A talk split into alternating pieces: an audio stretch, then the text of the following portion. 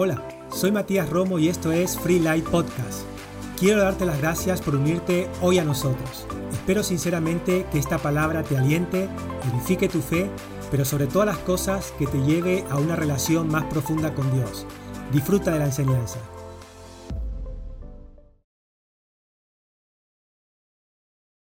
Las cosas no van a suceder solamente porque usted sea buena persona. ¿Cuántas buenas personas hay aquí?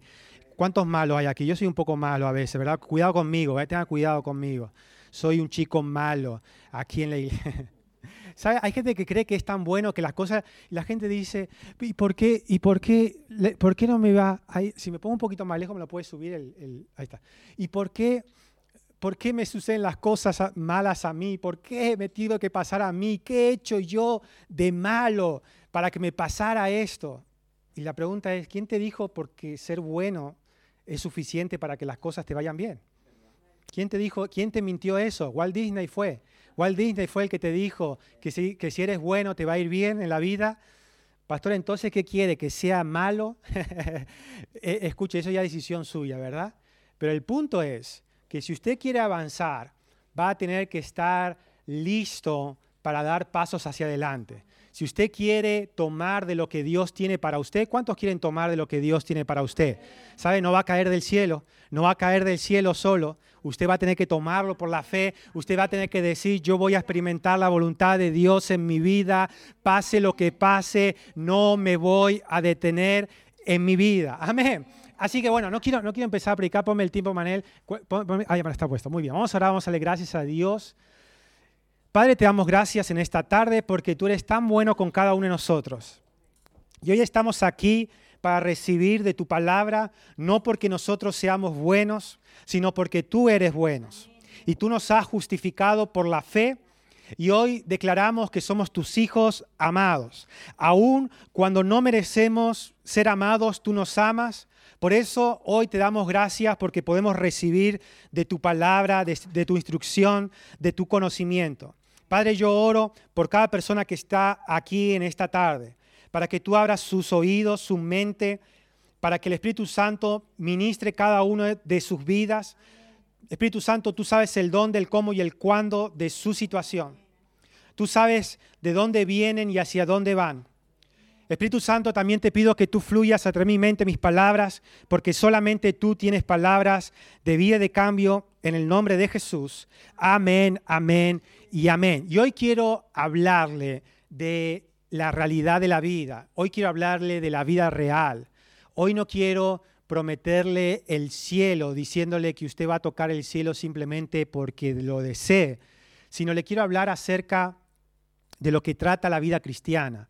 ¿Sabe por qué usted debería, debería saber por qué usted cree en Dios? Y sabe, la gente dice, bueno, yo creo en Dios porque quiero ser mejor persona, yo creo en Dios porque yo quiero ser, hacer la voluntad de Dios, yo creo en Dios por esto, por aquello, ¿verdad?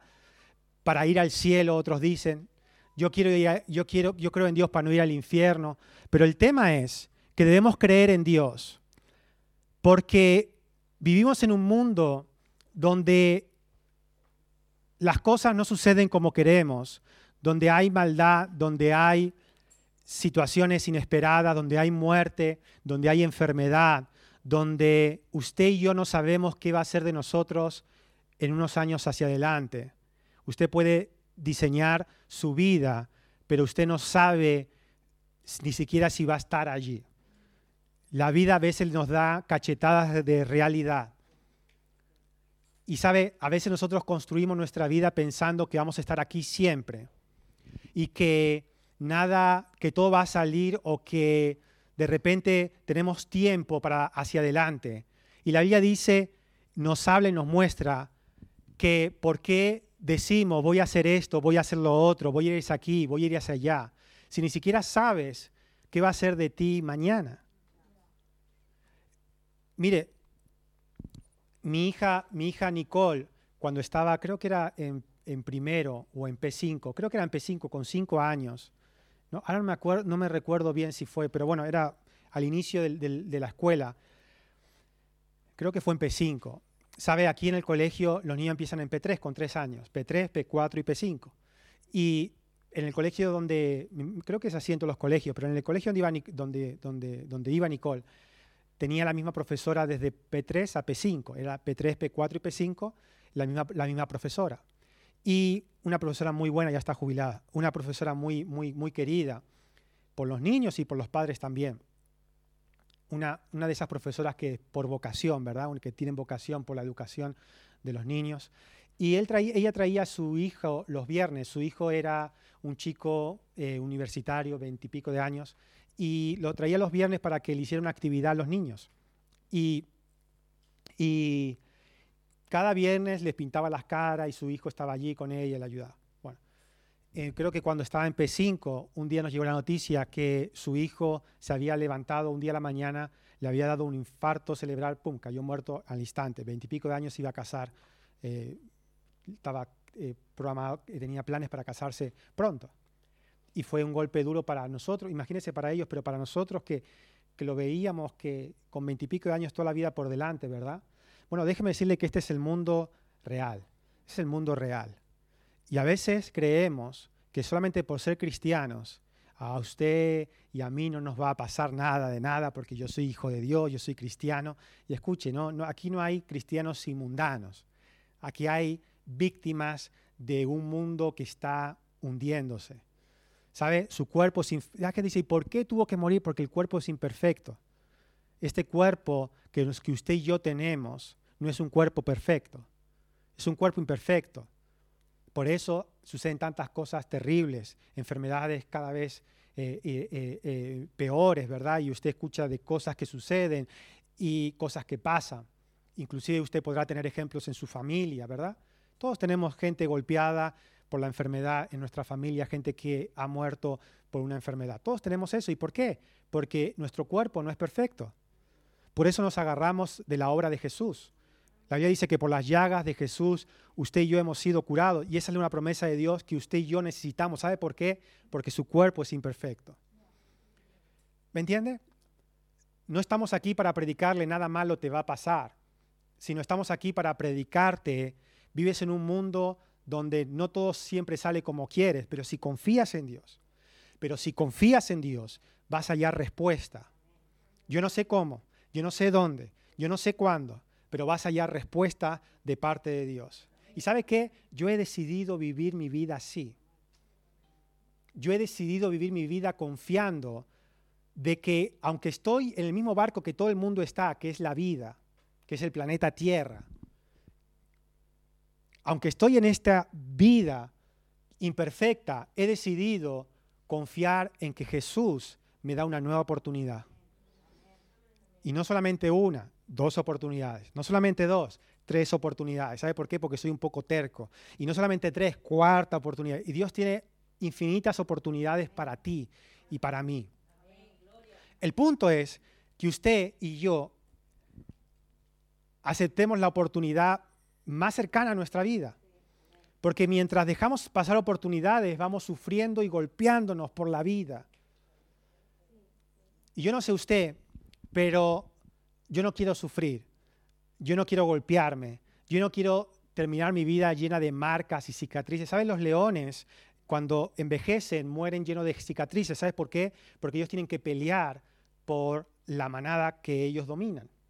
La única forma de mantenerse siendo el rey de la manada es peleando con los jóvenes. Y por eso tienen cicatrices. ¿Y sabe cuándo pierde el reinado? Cuando viene otro más fuerte y lo mata. Pero ellos mueren todo el tiempo, viven todo el tiempo así. ¿Sabe? Hay gente que vive todo el tiempo su vida de pelea en pelea, de sufrimiento en sufrimiento, golpeándose en la vida contra la pared, lleno de marcas, de heridas, emocionales, traumas mentales. Y sabe, Dios quiere hacerte libre de todo eso. Si has sufrido, Dios puede restaurar tu vida. Si no has sufrido, puedes agarrarte de Dios para confiar que Dios te va a librar del día malo, porque el día malo viene, porque está allí el día malo. El COVID vino, ¿verdad? Para mundanos, ¿verdad? Quite esa palabra de su boca porque eso no, es, real, no existe, ¿verdad? Este mundo, pues, ¿verdad? La, realidad, el COVID llegó, ¿verdad? llegó, no llegó para todos, ¿verdad? Y sabe que, que, murió, murieron todos, seres humanos, ¿verdad? No, no murieron solamente mundanos, como decimos, ¿verdad? Murieron creyentes y no creyentes. En otras palabras, la creación más preciosa de Dios. Dice, ¿cómo puede ser que murió este vecino? O cómo puede ser, hay gente cristiana que dice, ¿cómo puede ser que murió este pastor? Pues de la misma forma que murió el vecino. ¿Qué diferencia hay? Si estamos todos en el mismo barco. Caminamos de la misma forma, comemos de la misma forma, dormimos de la misma forma, tenemos los mismos problemas, las mismas persecuciones, las mismas adversidades. Amén. Así que, yo no sé usted, pero es momento de creer un poco más allá. Es, momento de aprender a vivir creyendo y confiando en Dios. Y sabe, si usted confía en Dios, la Biblia dice, no dice que nada malo no te va a tocar, sino que la Biblia dice que al final usted va a poder levantar una voz de victoria en su vida. Porque la Biblia dice que la fe es la victoria que vence al mundo. Y cuando dice mundo no está hablando de personas, cuando dice mundo está hablando de la vida. La fe es la victoria que vence cada problema que usted y yo tenemos. ¿Tiene problemas? ¿Tiene problemas? Yo también tengo problemas. Amén. Bienvenido a la vida. Bienvenido a la vida. Tenemos aquí al hijo de, Karina, ¿verdad? Un, precioso bebé. Un precioso bebé. ¿Y qué, qué, qué, es lo que qué es lo que va a vivir el, hijo de Karina? Bueno, va a crecer, va a educarse, va a cumplir años, va a llegar un momento que tendrán que, que decidir casarse, formar familia, ¿verdad? Conseguir trabajo, estudiar, todo lo que cada uno de nosotros vivimos. Por eso, aprendamos a vivir esta vida como Dios quiere que la vivamos. Y sabe, no es en perfección. Dios no quiere que usted viva perfectamente, porque no lo logrará. No podrá ser perfecto. No podrá vivir toda su vida haciendo lo correcto continuamente. En algún momento meterá la pata, en algún momento se equivocará, en algún momento fallará. Pero sabe, Dios no está con usted porque usted sea perfecto. Dios está con usted porque le ama profundamente. Es por eso que Dios está con usted. Y hoy es el momento de aprender a caminar con Dios. ¿Sabe? Yo crecí en la iglesia evangélica, y recalco evangélica porque no es lo mismo la iglesia evangélica que la iglesia, ¿verdad? La iglesia evangélica es especial, ¿verdad? Y yo crecí en la iglesia evangélica y en la iglesia evangélica caminar con Dios era obedecer a Dios y caminar sin Dios era caminar como el mundo caminaba. Donde mis padres se convirtieron, creyeron a Dios, estaba prohibido ir a la playa. ¿Qué de malo tendrá la playa, verdad? ¿Qué, cosa mala hay en la playa, no?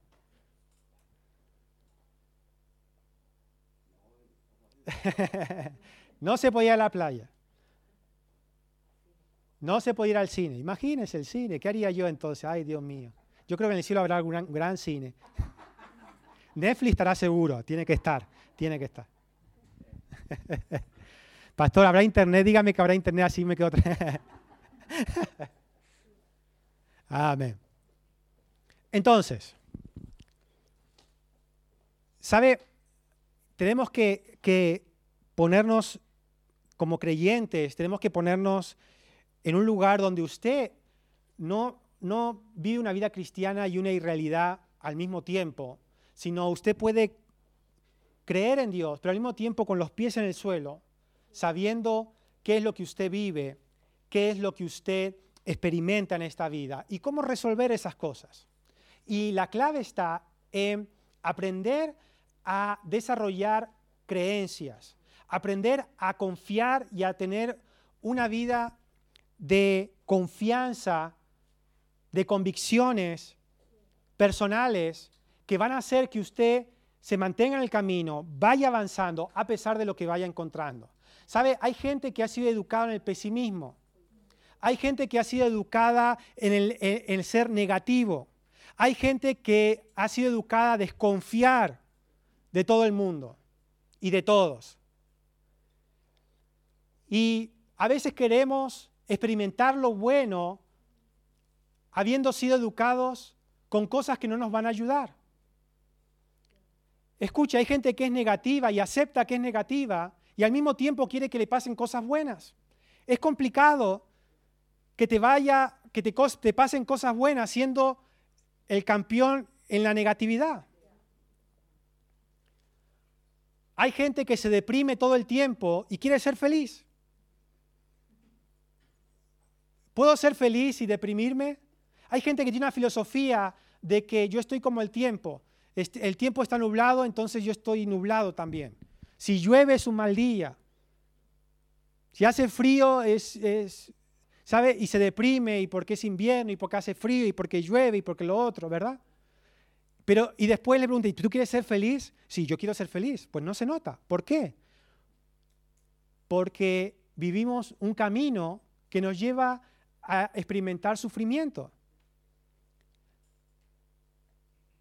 Entonces, estamos enseñando la serie de que podemos, lo que dice la Biblia, que podemos volar tan alto como usted pueda creer. Y sabe, esto no es una ilusión de decir voy a, voy a, voy a volar alto, no es el sueño americano, puedo, puedo hacer cualquier cosa. No, escuche, estamos hablando que volar alto es experimentar lo que la Biblia o la palabra de Dios dice para cada uno de nosotros. Vamos a empezar por la Biblia porque si no se me va, se me va el tiempo. Y a ver si, si se me cambia esto, madre, porque no, no va. ¿eh? ¿Hay algo? No sé. Sí. Ahora, ahora, no, le estás dando tú, ¿no? Estás haciendo trampa. ¿eh? No, no va, ¿eh? ¿Vale? Ah, vale. Isaías 40, 31, Dios habla hoy, dice, eh, traducción Dios habla hoy, dice, Isaías 40, 31 dice, en cambio, los que confían en el Señor, ¿ahora qué? Ahora sí. En cambio, los que confían en el Señor encontrarán nuevas fuerzas. Y, me encanta esta parte porque dice que los que confían en Dios no dice que todo les saldrá, les saldrá bien por arte de magia, sino que dice que encontrarán nuevas fuerzas porque las van a necesitar. Y volarán alto como alas de águila. Volarán alto. Para mí volar alto es no vivir como la mayoría vive. Para mí volar alto, para muchos, para el mundo, volar alto es la fama, el dinero, tener más followers en Instagram, en, ¿verdad? Hoy está, hoy está el tema así en TikTok, ¿verdad? Ser viral en TikTok, para, uy, soy súper famoso, tengo, soy viral en TikTok, ¿verdad? Entonces, para muchos es eso. Pero volar alto, volar, volar alto es no experimentar lo que la mayoría experimenta. Hoy es normal que te vaya mal a que te vaya bien. Hoy es normal que, te vaya, eh, eh, que sucedan cosas negativas como le suceden a todo el mundo. Bueno, volar alto es vencer todas esas experiencias que la mayoría vive. Y eso es volar alto, que Dios marca algo contigo y Dios te va llevando a experimentar lo que la palabra de Dios, la voluntad de Dios, lo que Jesús vino a hacer por cada uno de nosotros. Pero dice, los que confían en el Señor encontrarán estas fuerzas y volarán alto. Cuando usted confía en Dios, y sabe, la confianza es algo que usted debe obtener en su vida y que no se regala y no se tiene simplemente por decir, bueno, este es, nació con confianza y este nació sin confianza. No es algo que usted cultiva. Si yo le pregunto a usted, ¿tiene convicciones? Todos tienen convicciones. Venga, sí, soy una persona sin convicciones. ¿Cuántos son personas sin convicciones? ¿Verdad, ¿Verdad que usted no suena bien eso? Suena como a guitarra desafinada, ¿verdad? Mm, usted no va a decir eso, ¿verdad? ¿Cuántos aceptan que no tienen convicciones? Nadie. Nadie acepta que no tiene convicciones. Es como a un creyente decirle, ¿cuántos, ¿cuántos aceptan que no confían en Dios? Nadie, ¿verdad? Pero usted y yo sabemos que en algún momento no hemos confiado en Dios. Que usted no levante la mano no significa que usted no sepa que no ha confiado en Dios en algún momento.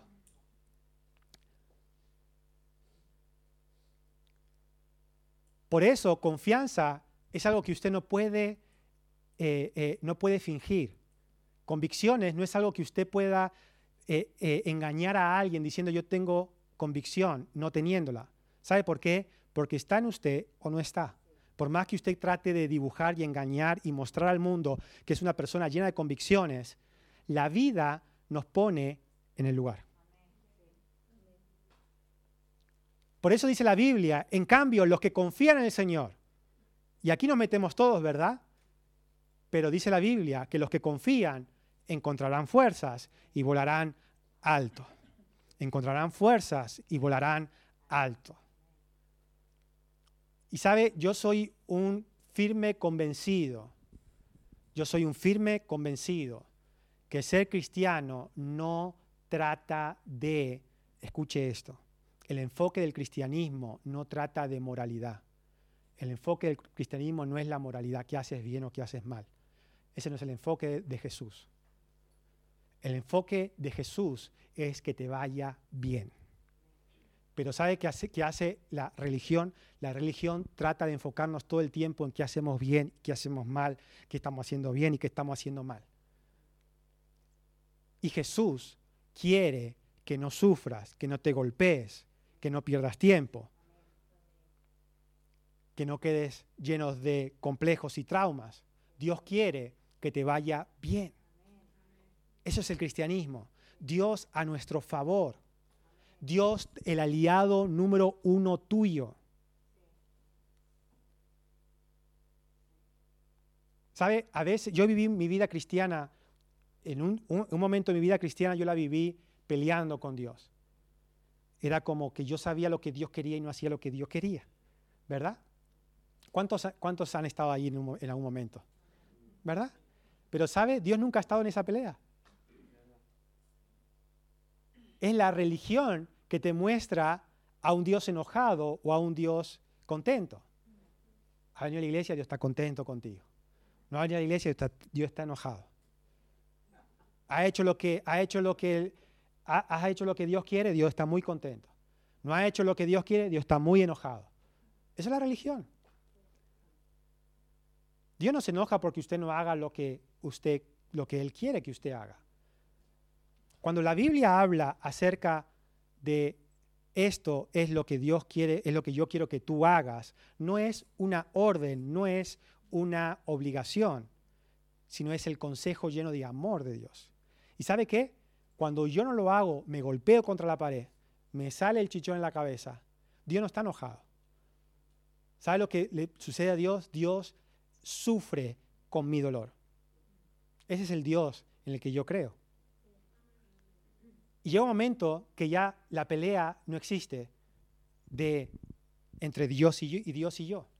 Y eso lo más, ese punto es el más maravilloso, porque aceptas que Dios es tu Padre lleno de amor. Dios es el que quiere que te vaya bien. Dios es el que está contigo. Dios es el que nos tiene paciencia. Dios es el que está allí día tras día, día tras día con nosotros. Él está tratando de ayudarte todo lo que tú y yo le dejamos. Pero si aprendemos a confiar en Dios, usted va a caminar en línea. ¿Sabe? Yo tengo mi, hija que está entrando en la adolescencia y, y es una niña, niña muy buena, gracias a Dios. Pero el punto es que todavía ella tiene que construir sus convicciones, ¿verdad? Y para eso está papá y mamá. Bueno, vamos a ser realistas, está mamá, 100% ahí, mucho mamá está ahí. ¿Qué haríamos sin mamá, verdad? Y, está allí. Y yo también le hablo, obviamente. Y le decimos, ¿por qué?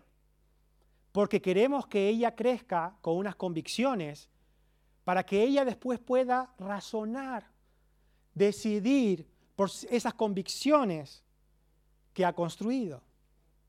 Porque ahora todavía tiene una, edad que todavía no distingue y no sabe y no entiende. Y cualquier filosofía que corre por allí la puede coger y aceptar, ¿verdad? Pero cuando usted y yo como creyentes desarrollamos convicciones, la pelea se termina, porque usted comienza a caminar en línea con la voluntad de Dios. Dios quiere algo para usted, pero ahora usted también quiere lo mismo que Dios quiere para usted. Cuando usted comienza a ponerse del lado de Dios, la Biblia dice que usted va a correr y volar alto. Ahora, el tema es, vamos a, vamos a entrar en el tema porque si no se me va el tiempo. El tema es, si la fe es tan importante, la Biblia dice que como creyentes debemos aprender a caminar y vivir por la fe. ¿Sabe? Vivir por la fe no es algo de decir yo creo en Dios. No, eso escuche, eso es, eh, es, son palabras que se las lleva el viento. Confiar en Dios es algo que usted va a tener que decidir y enfrentar en su vida y en cada situación de su vida. Gálatas 3:11 dice, y que por la ley ninguno se justifica para con Dios. Es evidente. E, esto, esto, esto tiene que decir, esto tiene que ver con la obediencia a la ley. Que por la ley, por ser buenos, por tratar de hacer lo correcto, nadie se justifica con Dios, es evidente, dice el apóstol Pablo, porque el justo por la fe vivirá. El justo por la fe vivirá. Ahora, nosotros hemos sido hechos nueva criatura, nacido de nuevos, y dice la Biblia que ahora tenemos la tarea de caminar, vivir por la fe. Y esto es una tarea nueva en nuestra vida, es una forma de vivir nueva, es una forma de caminar nueva y que debemos aprender cómo yo puedo confiar y creer en Dios. Todos queremos confiar en Dios, pero el tema es cómo yo confío en Dios. Y estamos hablando de una esencia, algo bien, bien base de qué, es la, de qué es la fe, cómo viene la fe y cómo usamos la fe. Porque es tan importante que usted entienda qué es fe para que pueda darse cuenta si está creyendo o no está creyendo. Porque el problema es que muchos piensan que están confiando en Dios y después no están confiando en Dios. Y se encuentran en el lugar, pero si yo le creía a Dios, ¿y por qué no sucedió? Ahí, ahí encontramos la duda. Si realmente estabas confiando en Dios, seguirás confiando en Dios aún cuando no salga como tú pensabas que tenía que salir. Es que yo le dije a Dios que confiaba en Él y porque Él no hizo lo que yo quise. Porque confiar en Dios no es que Dios haga lo que tú quieres. Amén. La gente piensa que fe es la forma de usar a Dios. no, Dios ya quiere que te vaya bien. No, Dios ya quiere lo que tú quieres.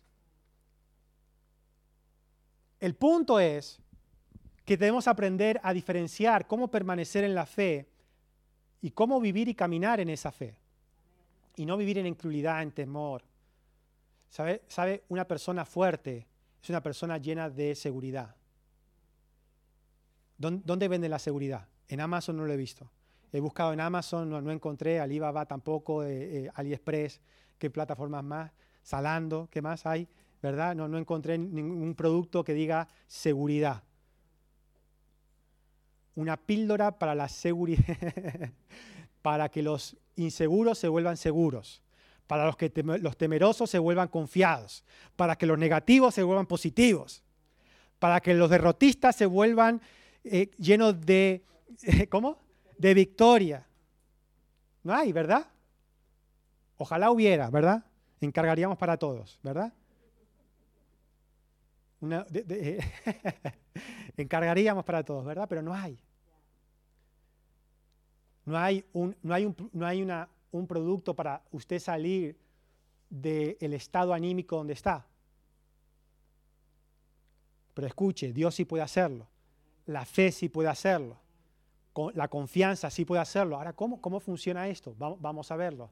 Marcos 9:23, acerca de la fe.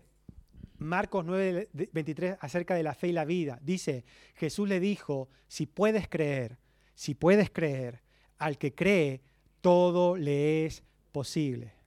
No dice, todo aquel que se cree buena persona le va a hacer todo posible. No dice eso. O sea, elimine esto, ser buena persona me va a ir bien. No, escuche.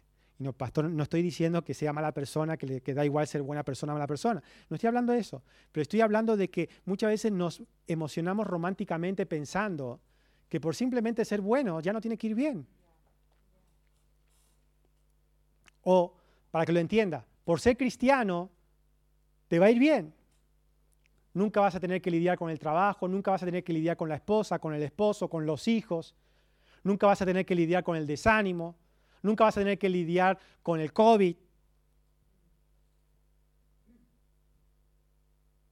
¿Verdad? Pero la Biblia dice, si puedes creer, al que cree, todo le es posible. Es posible. Es posible para ti. Si tú crees, es posible. ¿El qué es posible? Es posible que lo que Dios dijo vaya en tu favor. Es posible que lo que Dios dice funcione para ti.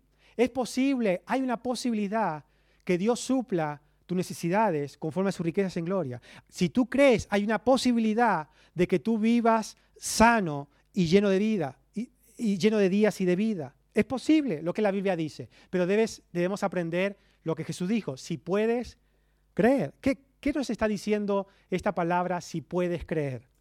Que hay gente que no llega al punto de creer. Si no diría, todos creen, pero no dice que todos creen, dice que si puedes. Entonces hay un, hay un grupo de los que pueden y hay un, hay un grupo de los que no logran vivir confiando y creyendo en Dios. Ahora, usted y yo debemos ser de los que confían en Dios. Usted y yo debemos ser de aquellos que quieren cultivar su vida con seguridad, con convicciones. Mire lo que dice Hebreos 11.1. Hebreos 11.1, Reina Valera, dice así. Es pues la fe, es pues la fe, la certeza de lo que se espera, la convicción de lo que no se ve. Este es, esta es como si fuera el diccionario de la Real Academia Española de fe. Diría esto, fe es la certeza de lo que no se ve, la convicción de lo que se espera, perdón, la, certeza de lo que se espera, la convicción de lo que no se ve. Certeza, seguridad, convicción. Eso es la fe. Certeza, seguridad, convicción. Eso es la fe. Fe es certeza, fe es seguridad, fe es convicción. Ahora, yo le dije que usted no lo encuentra en ningún marketplace. Fe eh, certeza, seguridad y convicción. Entonces, el punto es, ¿cómo yo puedo caminar por la fe sabiendo que es caminar seguro? ¿Se acuerda que le dije al principio? Usted no puede autoengañar a nadie, se puede autoengañar a usted mismo, pero no a la vida. O tiene convicción o no la tiene. O tiene seguridad o no la tiene. O tiene certeza o no la tiene. O tiene confianza o no la tiene. Y dice la Biblia que la vida pondrá a prueba lo que usted dice que tiene. La vida la pondrá a prueba. Pero si usted toma la decisión de decir, ok, no voy simplemente a determinar que ya creo, sino voy a indagar cómo yo construyo esta fe que dice la Biblia. Hay gente que dice, ¿tú, crees en Dios? Ay, sí, ojalá, ojalá, ojalá suceda, ojalá no escuche, ojalá no es creer. Ojalá suena certeza, seguridad, convicción. No suena, ¿verdad?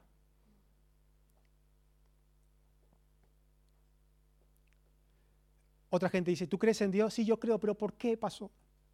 ¿Por qué suena certeza, seguridad, convicción? Suena interrogante grande, ¿verdad?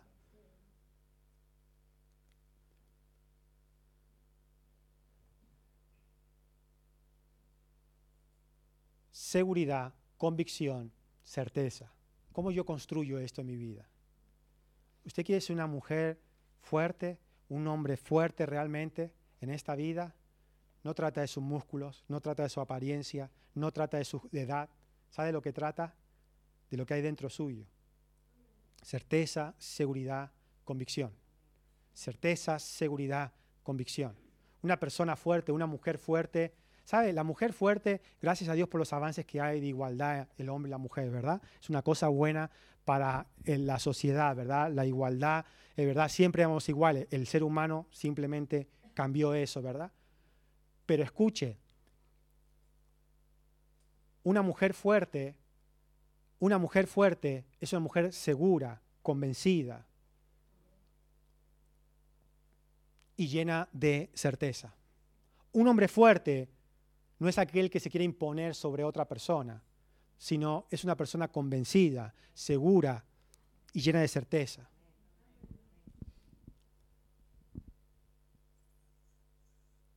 Comience a determinar esto en su vida. Voy a vivir mi vida en seguridad y en convicción. Voy a vivir mi vida lleno de seguridad y lleno de convicción. Voy a vivir mi vida lleno de seguridad y lleno de convicción. ¿Puede decir eso para usted día conmigo? Voy a vivir mi vida, en seguridad, convicción. Amén. Pero ¿sabe qué? No lo regalan eso. No hay dos por uno. No hay Black Friday de seguridad y convicción. No se obtiene con los años. No se obtiene con los años. Pastor, pero yo pensé que cuando llegara a esta edad estaría más seguro, ¿no? No, no es, no es la edad.